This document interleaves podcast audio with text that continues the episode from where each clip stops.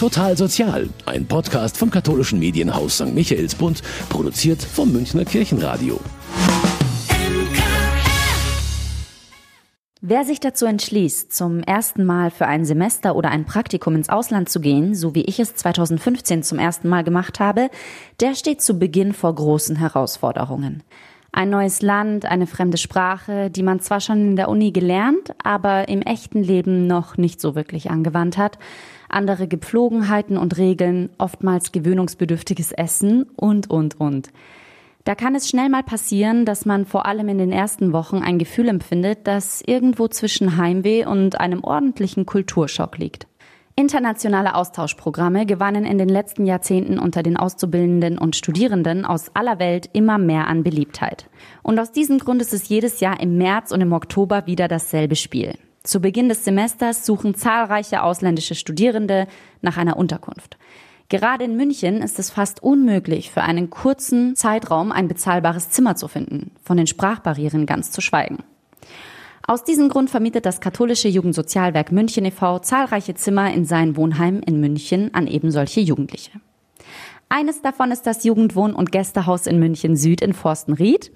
Doch wie kommt ein Sprachstudent aus Buenos Aires oder ein Azubi-Koch aus Teheran an eines dieser begehrten Zimmer und wie leben die verschiedenen Nationalitäten hier zusammen? Herzlich willkommen bei einer neuen Folge Total Sozial. Heute mit einem sehr spannenden Thema, denn es geht um internationales Jugendwohnen in München. Ich freue mich sehr, heute zwei Personen im Jugendwohn- und Gästehaus München Süd begrüßen zu dürfen. Einmal den Leiter der Wohnanlage, Herrn Frank, und einmal Elahe, eine Mitbewohnerin des Wohnheimes. Herr Frank, als Leiter des Jugendwohn- und Gästehauses München Süd betreuen Sie die Jugendlichen und jungen Erwachsenen direkt vor Ort. Können Sie uns einen ersten Überblick Ihrer Arbeit geben? Die Arbeit ist hier, denke ich, sehr, sehr vielfältig. Liegt auch daran, dass wir ein sehr, sehr großes Haus sind. Wir haben hier ungefähr 200 Plätze, die wir mit äh, Bewohnerinnen und Bewohnern sowohl aus dem Inland, also aus Deutschland, genauso aber auch wie aus, aus dem internationalen Ausland hier belegen. Durch die Größe vom Haus ist natürlich auch das Aufgabenspektrum sehr, sehr groß. Also es geht um Anfragen, Belegung zu bedienen, äh, administrative Geschichten zu erledigen. Freizeitprogramme zu planen, was wir machen. Es gibt viele Abstimmungen mit den unterschiedlichsten Fachbereichen hier im Haus, also mit der Küche, mit der Hauswirtschaft, mit den Pädagogen im Haus, die wir hier ebenfalls haben. Dadurch, dass wir viele Minderjährige im Haus haben, sagt der Gesetzgeber, wir brauchen auch pädagogisches Personal. Und so diese ganze Logistik außenrum, ja, sage ich jetzt mal, ist so meine, meine Kernaufgabe täglich. Liebe Elahe, die gleiche Frage auch an dich. Vielleicht könntest du dich kurz vorstellen, woher kommst du und was machst du hier in München? Also ich bin Elahe, ich komme aus dem Iran. Ich bin 21 Jahre alt, als eine alleinerziehende Mutter. Ich wohne seit fast vier Jahren in Deutschland. Und als bin ich im Wohnheim bin, bin ich echt, also ehrlich zufrieden. Die Mitarbeiterinnen sind echt nett. Man, man fühlt sich nicht, dass unsere Eltern sind nicht da und Geschwister und sowas. Und von meiner Kleine, ich wohne, also wir wohnen zusammen. Meine Kleine wohnt auch bei mir und sie ist auch zufrieden. Sie fühlt sich nicht äh, ganz alleine hier. Für sie ist nicht so langweilig. Das Wohnung, dass wir wohnen jetzt, ja natürlich, es ist klein, nicht so groß und nicht so viele Zimmer, aber wir sind echt zufrieden. Eigentlich, ich liebe mein Zimmer. Jetzt äh, hast du quasi schon vorweggegriffen, aber sehr interessant. Vielen Dank, Elahe. Eine Frage an Sie, Herr Frank. Seit wann gibt es das Jugendwohnheim hier in München Süd und wie viele Wohnungen gibt es hier? Also Sie haben ja jetzt erzählt, Sie haben circa 200 Bewohnerinnen und Bewohner. Sind hier auch Pärchen zum Beispiel oder jetzt wie Elahe mit ihrer kleinen vierjährigen Tochter oder sind es vorwiegend Personen, die in einem Einzimmer-Single-Haushalt leben? Äh, grundsätzlich, das Wohnheim existiert schon sehr, sehr lange oder relativ lange. Wir hatten letztes Jahr 40-jähriges Jubiläum, also es wird 1978 gebaut sind jetzt im ja doch sehr erfolgreichen 41. Jahr, denn die Nachfrage nach Plätzen ist nach wie vor sehr, sehr groß. Was haben wir für Zimmer ähm, hier im Haus äh, und wer wohnt bei uns? Also tatsächlich ist jetzt die Elahe ist ein kleiner Sonderfall. Also sie ist tatsächlich die einzigste Bewohnerin, die ein kleines Kind mit dabei hat.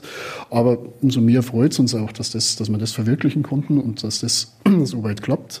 Ansonsten äh, haben wir ein Bettzimmer, zwei Bettzimmer bis vier Bettzimmer, äh, die unterschiedlich belegt werden, je nach Dauer auch, wie lange jemand hier ist. Also Jemand, der längere Zeit hier bei uns bleibt, bekommt im Regelfall ein Einzelapartment, in dem er wohnen kann. Ähm, ansonsten, wir haben gelegentlich auch Pärchen, die bei uns wohnen.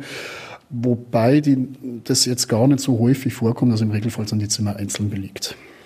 Wie viel kostet denn ein Zimmer hier? Wo liegen die preislich? Und unter welchen Voraussetzungen erhält ein Bewohner oder eine Bewohnerin finanzielle Unterstützung in Form eines Mietzuschusses?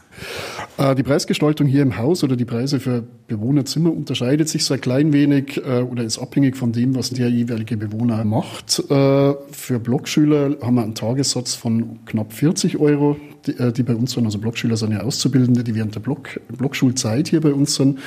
Dauerbewohner, die während der gesamten Ausbildung oder während der Bildungsmaßnahme an sich bei uns sind, haben einen Mietpreis von 700 Euro bis ungefähr 850, 900 Euro. Das ist allerdings dann schon inklusive Frühstück und Abendessen und der Nutzung sämtlicher Freizeit- und sonstiger Räumlichkeiten, die wir hier in der Einrichtung haben.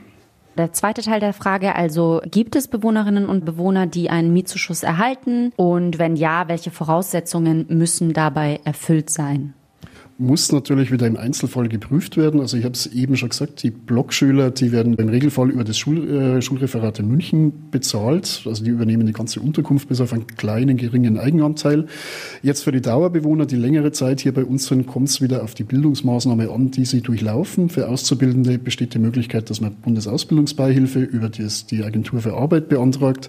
Es gibt Möglichkeiten über das Jobcenter. Es gibt äh, die Möglichkeit äh, Meister BAföG, sonstige BAföG-Formen. Also ganz unterschiedlich unterschiedlich und muss tatsächlich im Einzelfall äh, geprüft werden. Wir unterstützen aber gern auf dem Weg, den richtigen Ansprechpartner hierfür zu finden.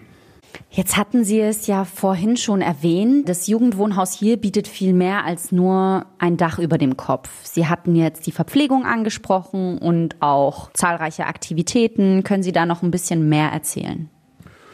Ja, also wir haben äh, grundsätzlich Verpflegung hier im Haus. Das heißt, wir haben eine große, große Kantine, wo täglich frisch gekocht wird, äh, Frühstück und Abendessen von Montag bis Freitag. Wochenende ist für die Bewohner Selbstversorgung, wobei jedes Apartment mit einer kleinen Küche ausgestattet ist.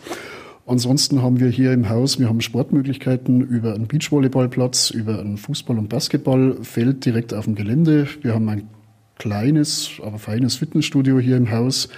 Äh, das von jedem genutzt werden kann. Ansonsten haben wir noch eine Bar hier im Haus, äh, die täglich geöffnet ist. Der ist in einen Freizeitraum angeschlossen mit Kicker, Billard, Tischtennis und auch der Raum findet großen Anklang und wird gut besucht von den Bewohnerinnen und Bewohnern.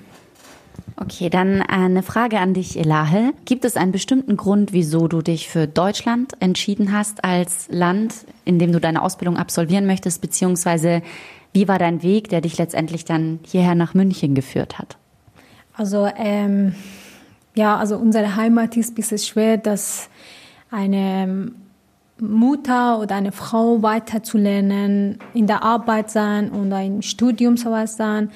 Deswegen bin ich mit meinem Ex-Mann nach Deutschland geflogen, also mit meinem unserem kleinen Kind, dass ich äh, weiterlernen, eigentlich einen guten Job zu haben, nicht immer Hausfrau sein und Kinder aufpassen, sondern auch äh, selbstständig arbeiten können und verdienen können. München ist ja bekanntlich eine sehr schöne, aber teure Stadt und vor allem die Wohnungssuche ist ja der blanke Horror.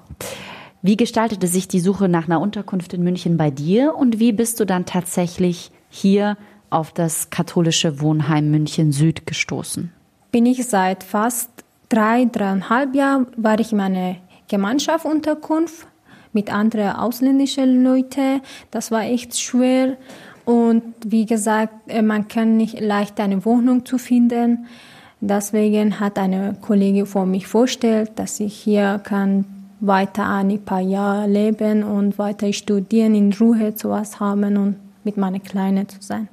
Und jetzt hat ja Herr Frank schon erzählt, dass es hier im Hause einige Freizeitangebote gibt, das Fitnessstudio, die Bar mit einem Fernsehen, wo man gemeinschaftlich äh, Filmabende veranstalten kann. Nutzt du sowas auch? Und ähm, wenn ja, wie waren da so deine Erfahrungen damit? Kamst du da mit anderen Bewohnern oder Bewohnerinnen in Kontakt? Kann man da Kontakte knüpfen? Wie gestaltet sich das so? Also als ich wollte zum ersten Mal im Fitnessstudium gehen, wusste ich nie, wie, wie geht es die Gräten. Also hier gibt es schon jemand, das könnte man helfen. Also er heißt Adrian und dann wir waren immer zusammen. Wenn ich Hilfe brauchte, er war immer bei mir. Und zum diese große Raum mit großem Fernseher war ich immer zu meinen mit meinen Lehrer, Nachhilfelehrer. Und es ist echt groß und ganz sauber, kann man in Ruhe weiter lernen und oder einen Film zuschauen. So, dann Herr Frank, eine Frage an Sie. Träger des Jugendwohnheims ist ja das katholische Jugendsozialwerk e.V. Gibt es besondere Regeln für die Bewohner, gerade vor dem Hintergrund, weil es ja ein katholisches Haus ist, die beachtet werden müssen als Voraussetzung, dass man hier wohnen darf und drohen vielleicht sogar Konsequenzen, wenn man mal über die Stränge schlägt? Äh, Regeln gibt's Grundsätzlich natürlich schon, äh, muss letztlich auch sein. Also wenn über 200 Personen zusammenwohnen, funktioniert es nicht ganz ohne gewisse Spielregeln. Grundsätzlich, wir sind ein offenes Haus, das heißt, äh, jeder kann hier auch kommen und gehen, wann er will. Ausnahme hiervon sind minderjährige Bewohner bei uns, die müssen um 22 Uhr zurück sein. Das wird von uns auch kontrolliert und mit entsprechenden Maßnahmen auch begleitet und geschaut, wenn jemand dann nicht hier ist, dann gehen die Mitarbeiter der Geschichte natürlich nach. Ansonsten Unterschiede aufgrund der katholischen Trägerschaft haben wir keine. Also wir sind da offen für alle Konfessionen äh, von Bewohnern, machen hier keinen Unterschied mit äh, irgendwelchen Hausregeln, die jetzt auf katholische Wert, spezielle Werte oder, oder, oder Richtlinien äh, basieren. Hier gibt es keinen, keinen Unterschied, aber es ist richtig, der Träger ist ein katholischer Verband. Ich finde, es ist auch ganz wichtig, dass jeder in einem katholischen Wohnheim wohnen kann. Und das ist ja, glaube ich, auch der Sinn des Ganzen. Gerade meine nächste Frage wäre gewesen, ob die minderjährigen Auszubildenden, die eben mit 15, 16 ihre Ausbildung beginnen, hier besondere Unterstützung oder besonderen Schutz erfahren. Und das haben Sie ja eigentlich schon insofern beantwortet, als dass Sie sagen, Sie kontrollieren, wann die zurück sind und hatten Sie zum Beispiel schon mal konkrete Problemfälle? Also ich glaube, Sie haben hier auch im Haus pädagogische Fachkräfte, die bei Problemen gegebenenfalls schlichten oder Hilfe anbieten. Haben Sie da schon Erfahrungen mitgemacht? Und wenn ja, wie waren die so? Also zunächst ist richtig, wir haben hier pädagogisches Personal. Das ist letztlich auch auf dem Hintergrund äh, basierend, dass wir Minderjährige hier im Haus haben. Der Gesetzgeber sieht hier vor, dass äh, gewisse Quote an, an pädagogischen Mitarbeitern, eine bestimmte Anzahl an pädagogischen Mitarbeitern hier sein sollen. Und das macht auch durchaus Sinn. Ich sage allerdings auch gleich dazu, äh, die Pädagogen sind jetzt nicht nur für die Minderjährigen als Ansprechpartner, Krisenbewältiger auch manchmal hier, sondern können natürlich von jedem, äh, von jeder Bewohnerin, von jedem Bewohner im Haus bei Problemen oder kleineren Fragen des, des täglichen Lebens angesprochen werden. Natürlich gibt es ja hier Fälle, wo mal was passiert, wo was aus dem, aus dem Ruder läuft, gewisse Krisen, die hier auftreten. Es gibt Streitereien unter Bewohnern. Es kann mal sein, dass Bewohnerinnen und Bewohner Probleme in der Arbeit, in der Ausbildung hat, äh, die Ausbildung dann einmal hinschmeißen will, wo wir dann versuchen zu intervenieren, auch mal mit dem Betrieb Kontakt aufzunehmen. Grundsätzlich würde ich mal sagen, dass die Pädagogen bei uns Lebensbegleiter für alle Fragen des Erwachsenwerdens, des Älterwerdens und während der Ausbildung sind. Jetzt kenne ich das ja auch, egal ob man ein Auslandssemester, ein Auslandspraktikum oder eine Ausbildung im Ausland absolviert. Wenn man neu ist, dann hat man oftmals Sprachbarrieren, es mangelt an den Kenntnissen, man ist noch nicht mit den Regeln und Gepflogenheiten des Landes vertraut. Ich kannte das so, dass dann zum Beispiel internationale Abende angeboten wurden, in denen man sich gegenseitig kennenlernen konnte, Kontakte knüpfen konnte. Bieten Sie hier sowas beispielsweise in der Bar? Würde sich ja anbieten auch an. Die Leute hier im Haus, sind die miteinander connected oder ist das dann eher so, dass jeder sein Ding macht?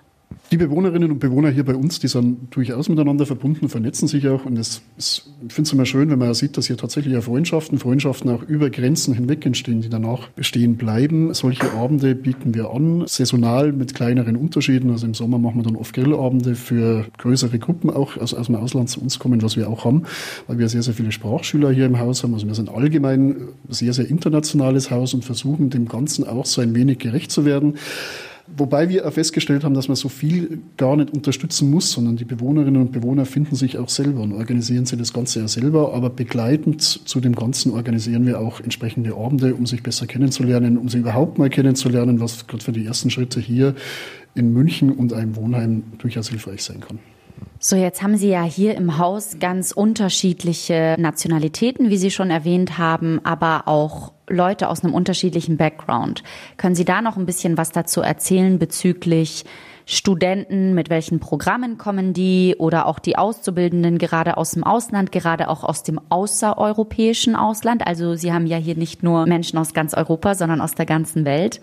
Da ist die Bandbreite tatsächlich eine sehr, sehr große. Ich könnte jetzt ja gar nicht sagen, wie viele Nationen momentan hier aktuell im Haus sind oder in den letzten drei, vier, fünf Jahren hier gewohnt haben. Das ist auf alle Fälle eine sehr, sehr hohe Anzahl, denn wir sind wirklich in der Tat sehr international ausgerichtet. Wir haben regelmäßig oder durch Kooperationen auch mit Sprachschulen sehr, sehr viele Sprachschüler hier. Ich würde gar nicht so festmachen, ob es einen gewissen Schwerpunkt gibt, lässt sich eigentlich gar nicht sagen. Wir haben es aus allen Nationen, auch außereuropäisch. Außereuropäisch vielleicht, also leicht in der Über Überzahl sind sehr, sehr viele Studentinnen, Sprachschüler aus Lateinamerika. Ansonsten äh, haben wir aber äh, die skandinavische Richtung hier bei uns, europäisch, italienisch, unterschiedlichste Nationen aus tatsächlich allen Ländern.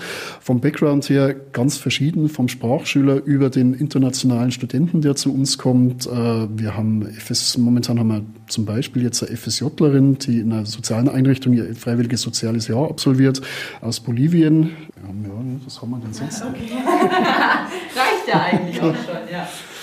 Sie haben ja erzählt, Auszubildende kommen während ihrer Ausbildung, die sind ja dann wahrscheinlich länger da als jetzt ein Erasmus-Student. Wie ist da denn so die Bandbreite? Also wie lange ist der Zeitraum vom kürzesten bis zum Langzeitbewohner hier? Die Bandbreite ist tatsächlich sehr unterschiedlich. Ähm, ich würde mal sagen, so die kürzeste Zeit sind die klassischen Sprachkurse, die im Regelfall vier Wochen dauern. Das heißt, wir haben Sprachschüler aus allen Herren Ländern, aus Brasilien, Peru, äh, Spanien, Italien, die hier für vier Wochen einen Deutsch-Sprachkurs machen. Manche verlängern diesen Aufenthalt auch nochmal um einen weiteren Kurs.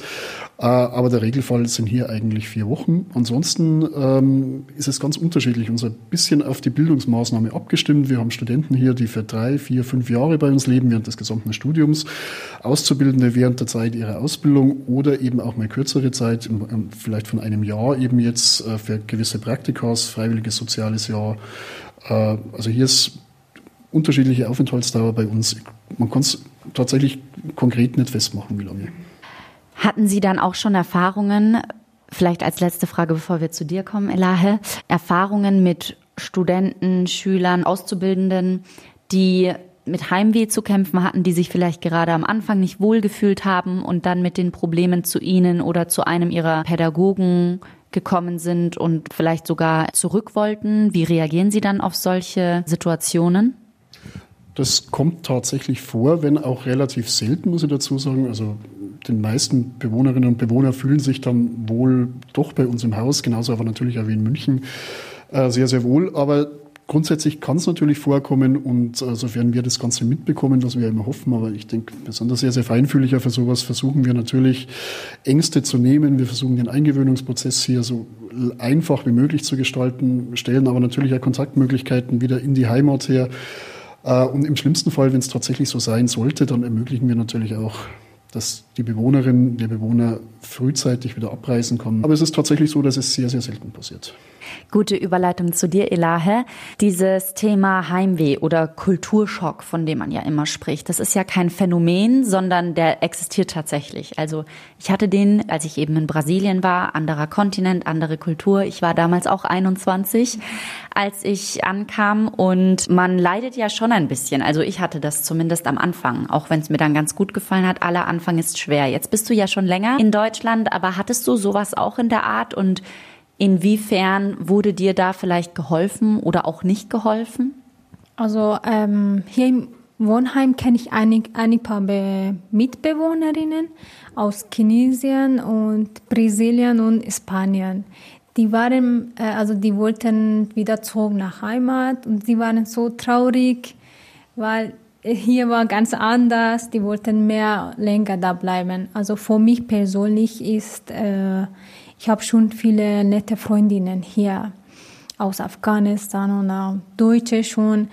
Und für Kultur, also deutsche Kultur echt gefällt mir. Was die haben, die haben immer einen Grund für eine Kultur. Also nicht ganz komisch, nicht ganz anders, dass man sich an, einfach fremd zu fühlen. Also ich habe alles benutzt. Also Oktoberfest und Weihnachten, Silvester. Also bin ich echt zufrieden mit neuer Kultur für mich ist nicht Schock. Das ist doch ganz schön zu hören. Also, dass du da nicht so dieses Problem hattest. Jetzt haben wir von Herrn Frank bereits äh, gehört, Elahe, dass es hier im Haus einige Regeln zu befolgen gibt, auch wenn es eher liberal gehalten wird. Inwiefern waren diese Regeln oder sind diese Regeln für dich vielleicht eine Einschränkung oder sagst du sogar, es ist überhaupt keine Einschränkung, sondern erstaunlich frei für dich und du hättest es dir vielleicht in Anführungszeichen schlimmer vorgestellt?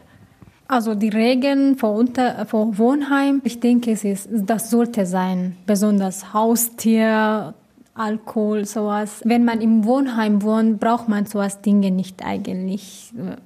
Man kann schon machen, aber nicht im Wohnheim. Es ist ein bisschen kompliziert, wenn man außer anders Regeln macht, bekommt man sofort eine Probleme sowas. Also bis heute habe ich äh, keine Probleme gehabt. Mit Regeln eigentlich äh, bin ich den ganzen Tag draußen beschäftigt. man hat keine Zeit zu Probleme zu denken oder Regeln. So, Herr Frank, was passiert denn, wenn einer der Bewohner doch mal gegen Regeln verstößt? Das gab es in der Tat tatsächlich. Wir hatten schon den ein oder anderen Bewohner, der mal gegen die Regeln hier verstoßen hat. Äh, und natürlich ist es so, wie ich einleitend ja schon mal gesagt habe, äh, so ein Haus funktioniert oder das Zusammenleben von so vielen Personen funktioniert nur mit gewissen Regeln. Und entsprechend gibt es natürlich auch Disziplinarmaßnahmen, die wir ergreifen können. Manchmal leider, und wir machen es wirklich ungern, aber manchmal ergreifen müssen. Das reicht dann von einem persönlichen Gespräch mit dem Bewohner, was wirklich oft schon reicht, aber dann in der gesteigerten Form dann eben in die, in die Richtung einer Erma schriftlichen Ermahnung, eines Verweises oder einer Abmahnung führt und bei wiederholten Geschichten äh, natürlich im schlimmsten Fall auch dazu führen kann, dass wir entweder Kontakt mit dem Ausbildungsbetrieb aufnehmen, hier die Ausbilder informieren oder eben im aller, aller schlimmsten Fall dann tatsächlich auch die Kündigung hier im Wohnheim aussprechen müssen. Jetzt hatten Sie ja eingangs schon erwähnt, dass es das Wohnheim bereits seit 40 Jahren gibt. Was hat sich denn im Laufe dieser Zeit geändert? Also war das Wohnheim schon immer so international oder hat sich das im Laufe der Zeit erst so entwickelt?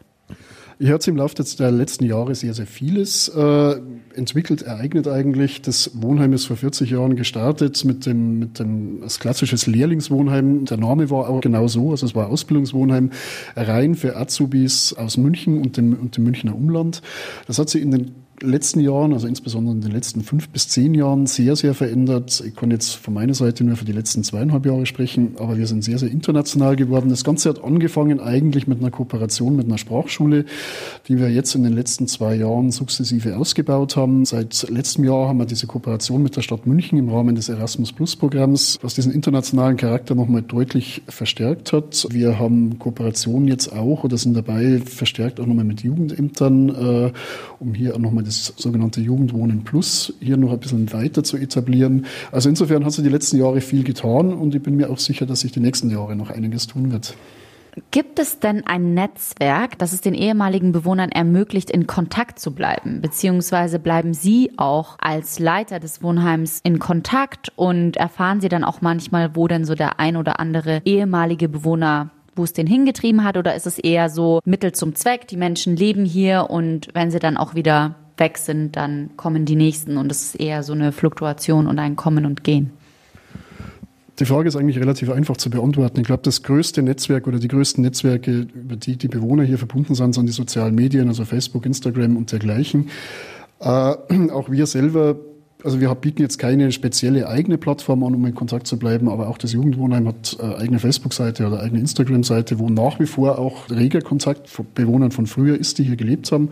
Die glaube also die Entwicklung vom Wohnheim immer noch verfolgen und wir genauso die persönliche Entwicklung der Bewohnerinnen und Bewohnern. Äh, Gerade jetzt hat es mich wieder gefreut, dass sie kürzlich oder als wir letztes Jahr Jubiläumsfeier hatten, 40-jähriges Jubiläum, hat sich ein Bewohner gemeldet, der damals als einer der ersten war, der hier eingezogen ist und äh, dann auch zur Jubiläumsfeier kam und eben dann Geschichten erzählt hat, wie es vor 40 Jahren hier bei uns im Wohnheim ausgeschaut hat. Ah, das ist doch schön. Okay, und jetzt wagen wir doch mal gemeinsam einen Ausblick. Wo sehen Sie das Wohnheim München Süd in zehn Jahren und was wünschen Sie sich persönlich? Was ich mir persönlich wünschen würde, mit dem fange ich jetzt einfach mal an. Ich meine, die Wohnungsnot in München ist relativ groß. Ich würde mir jetzt einfach die Fläche wünschen, dass wir dieses Wohnheim noch zwei, drei oder viermal so groß bauen könnten und tatsächlich allen Anfragen, die wir nach einem Wohnplatz haben, dass wir denen auch gerecht werden könnten und diese bedienen können. Ich fürchte jetzt leider, dass das Ganze doch nur ein Wunsch bleiben wird, aber es wird sich natürlich auch in den nächsten Jahren wird sich viel verändern. Ausbildungsrichtungen verändern sich, äh, Schulsysteme verändern sich. Äh, wir haben mittlerweile haben wir sehr, sehr viele duale Studenten, die hier sind. Das ist ein ganz neuer Zweig, der kommt, der nimmt auch weiterhin zu. Die Anfragen von Studenten, vor allem aus dem Ausland, nehmen deutlich zu. Auch jetzt, dieses Jahr, merkt man wieder, dass es mehr Auszubildende allgemeiner in München gibt, was eine sehr, sehr schöne Ent Entwicklung eigentlich ist. Also hier wird sich einiges tun fürs Wohnheim an sich. Ich habe schon mal gesagt, äh, wir wollen gern so in diese Richtung Jugendwohnen Plus noch mit einsteigen, also eben auch noch für Jugendhilfefälle oder, oder über das Jugendamt vermittelte Fälle hier nur eine gewisse kleine Platzzahl schaffen. Es gibt aber die Überlegung, ob man nicht in ambulante Bereiche der Jugendhilfe hier nur wechselt, hier Angebote schafft. Bildungsprogramme, Bildungsmaßnahmen, auch das finde ich sehr, sehr interessant äh, und ich denke auch vom Thema für Jugendwohnheim passend. Also hier gibt es viele Überlegungen, die wir haben und mal schauen, was wir die nächsten Jahre umsetzen können. Da hat sich mir jetzt doch noch eine kleine andere Frage ergeben, weil Sie gerade so schön erzählt haben von den dualen Studenten und dass sich da ein neuer Zweig ergibt. Inwiefern haben Sie da vielleicht ein Punktesystem, nach dem Sie entscheiden? Sie haben ja offensichtlich mehr Bewerber als freie Plätze, wer einen Platz bekommt. Also bevorzugt man da Auszubildende mehr als Studenten oder ausländische Studierende mehr als inländische Studierende oder wie läuft das ab? Also Generell ist bei uns, äh, wir machen jetzt keine also überhaupt keine Unterschiede zwischen äh, international, national, Ausbildung bevorzugt äh, zu Studium. Da gibt es bei uns keine Unterschiede. Letztlich ein Kriterium ist einfach der zeitliche Faktor. Das heißt, je früher man sich bewirbt, umso größer sind die Chancen auch. Manchmal ist auch ein bisschen Glück dabei, dass man genau in dem Moment bewirbt, wo vielleicht hier was frei wird. Das kann auch mal passieren. Eine große Rolle spielt sicherlich die soziale Komponente. Also was wir schon machen, ist, dass wir auf aufgrund von sozialer Dringlichkeit äh, die interne Warteliste manchmal so ein bisschen über den Haufen werfen, weil es einfach Fälle gibt, wo wir schnell reagieren müssen, äh, um eine soziale Krise oder sowas auch zu vermeiden. Das kommt bei uns durchaus vor. Aber wie schon gesagt, also Unterschiede zwischen Herkunft, Ausbildungsrichtung oder sowas machen wir überhaupt keine. Da kann ich mir auch vorstellen, gerade bei Elahe mit einer kleinen Tochter, dass da dann vielleicht doch berechtigterweise eine Bevorzugung dann herrscht. Herzlichen Dank, Herr Frank. Noch an dich, Elahe zwei, drei letzte Fragen. Wenn du jetzt einen Verbesserungsvorschlag vielleicht machen könntest, Luft nach oben ist ja immer, für das Projekt Jugendwohnen in Europa zum Beispiel, also für internationale Jugendliche wie dich oder für junge Frauen, junge Männer, die aus dem Ausland kommen, aus dem außereuropäischen Ausland, die erstmal nicht wissen, wohin, vor allem in einer überteuerten Stadt wie München, hättest du da vielleicht auch noch einen Verbesserungsvorschlag? Also ich will gerne vorstellen, wenn, wenn man im Ausland kommt, ja, gibt es schon billige Unterkünfte, besonders Gemeinschaftsunterkunft. Aber ich will vorstellen, wenn man hier im Jugendwohnheim kommt, es gibt nicht so viele Schwierigkeiten mit den anderen Menschen, mit verschiedenen Leuten aus verschiedenen Ländern, dass man schwierige, schwierige Tage zu haben. Wenn ein Student oder ein Azubi sowas kommt, hier bestimmt, man hat ihre einzige Ruhe und äh, Pädagoge, alles, was, was ich erzählt habe, dass ich zufrieden bin, ich will die anderen Leute auch vorstellen. Also hier ist für mich echt Beste. Du hattest es ja eingangs schon mal erwähnt, aber vielleicht jetzt nochmal hier bezogen auf die Frage, weil wir gerade dabei sind. In der Unterkunft, in der du davor gewohnt hast, das war eine Gemeinschaftsunterkunft. Vielleicht könntest du da nochmal kurz die Problematik erzählen im Vergleich zum Wohnen jetzt hier also was in Gemeinschaftsunterkunft ist, äh, man hat keine einzige Zimmer, also schon gibt es, aber mit zwei, ähm, sollte zwei Personen sein, nicht äh, einzeln. Und gibt es äh, Gemeinschaftsküche, sollte man selber kochen, gibt es keine Kantine und schon manche Unterkünfte gibt es schon Kantine, kann man essen, aber das Essen ist ganz anders. Also ich könnte gar nicht essen. Trotzdem, wir waren in Deutschland und München und das Essen ist gleich, aber das gehört auch, wie man das kocht. Und äh, für die anderen Leute, die sind echt respektlos, unfreundlich. Man kann nicht denen verstehen. Die sind nicht Deutsche, die sind nicht europäische Menschen. Die sind alle aus Asien und verschiedene Länder. Und jeder hat einzige Probleme. Im Nacht, also um 1 Uhr, 2 Uhr, ist so laut kann man nicht gut schlafen. Freundschaft, sowas gibt es gar nicht. Niemand ist nicht freundlich mit dir, dass du eine Freund oder Freundin zu finden, mit jemand zu reden, dass du sich nicht äh, fremd zu fühlen. Da auch noch mal gerade mit einer kleinen Tochter ist es ja umso wichtiger, dass man in Sicherheit leben kann und dass nachts Ruhe ist und allein schon dem Wohl des Kindes zuliebe. Herr Frank, wie wichtig sind Ihrer Meinung nach Einrichtungen und Wohnheime wie diese hier für junge Menschen? Also ich bin der Meinung, äh, dass solche Einrichtungen für junge Menschen sehr, sehr wichtig sind. Äh, das zeichnet sie letztlich auch durch die unglaubliche Anfrage oder Nachfrage an, die wir tagtäglich eigentlich äh, teilweise eigentlich haben. Und letztlich auch durch die Rückmeldung der Bewohner selber zu uns. Wir haben ja ganz, ganz viele, die sich vorstellen, die sich die Einrichtung anschauen, die ja selber sagen, dass sie genau diesen Zwischenschritt für viele, die das erste Mal von zu Hause ausziehen, die mit 15, 16 eine Ausbildung starten in einer fremden Stadt, für die ist das oft ganz, ganz wichtig und sehr, sehr hilfreich. Und das ist auch die Rückmeldung, die wir bekommen, dass sie eben nicht komplett allein in irgendeinem Wohnheim sind, sondern hier Ansprechpartner haben, die sich bei Problemen, Sorgen einfach darum kümmern, diese Geschichten annehmen und als Ansprechpartner zur, zur Verfügung stehen. Äh, das ist mit Sicherheit sehr, sehr wichtig und, und genauso auch für ausländische Gäste, die wir hier haben. Wir können so eben mal die ersten Schritte dann in München begleiten, begleiten, unterstützen, diese zu überwinden und erste Schritte hier in München in Deutschland dann einfach koordinieren und begleiten. Genau, und dann auch nochmal die gleiche Frage an dich, Elahe. Inwiefern siehst du solche Wohnheime in Deutschland eben für Menschen wie dich, die herkommen und ihre Ausbildung machen, um hier zu leben, als wichtig an? Ja, es ist wichtig, äh, wenn, wenn die jungen Leute wollten studieren und weiterzumachen. Also unsere Heimat gibt es auch so als Jugendwohnheim, dass man, wenn eine ihre Wohnung ist so weit und kann man nicht jeden Tag im Betrieb sein, und es ist kompliziert. Äh, ich verstehe, dass die manche Jungen sind im Dorf leben und die wollen einfach in der Stadt weiter studieren. Da kann ich Elahe nur zustimmen. Wenn man bedenkt, wie schwierig es in einer Stadt wie München geworden ist, eine Wohnung zu finden, dann versteht man die Notwendigkeit von Wohnheimen wie denen des katholischen Jugendsozialwerkes umso mehr. Junge Menschen, die sich weiterbilden und eine neue Kultur kennenlernen möchten, sind auf Wohnheime wie dem in der Forstenrieder Straße angewiesen. Ich selbst bin sehr dankbar dafür, dass ich die Möglichkeit hatte, während meiner Studienzeit in solch einem Studentenhaus zu wohnen, sonst wäre ich heute vielleicht nicht dort, wo ich bin. Abgesehen von diesem Aspekt bringt der internationale Austausch von Auszubildenden und Studierenden viele Vorteile mit sich. Sprachen werden erlernt und fördern den Austausch zwischen den jeweiligen Ländern, Brücken werden geschlagen und nicht zuletzt es werden Freundschaften über Kontinente hinweg geknüpft, die manchmal sogar ein Leben lang halten. Und so gut wie nichts ist in diesen Zeiten wichtiger, als Vorurteilen entgegenzuwirken und Kulturen miteinander zu verbinden. Herzlichen Dank, Elahe, und herzlichen Dank, Herr Frank, dass Sie sich die Zeit genommen haben, mit mir heute über dieses wichtige Thema zu sprechen. Mein Name ist Katharina Kahl und ich freue mich, Sie bald wieder in einer Totalsozialfolge begrüßen zu dürfen.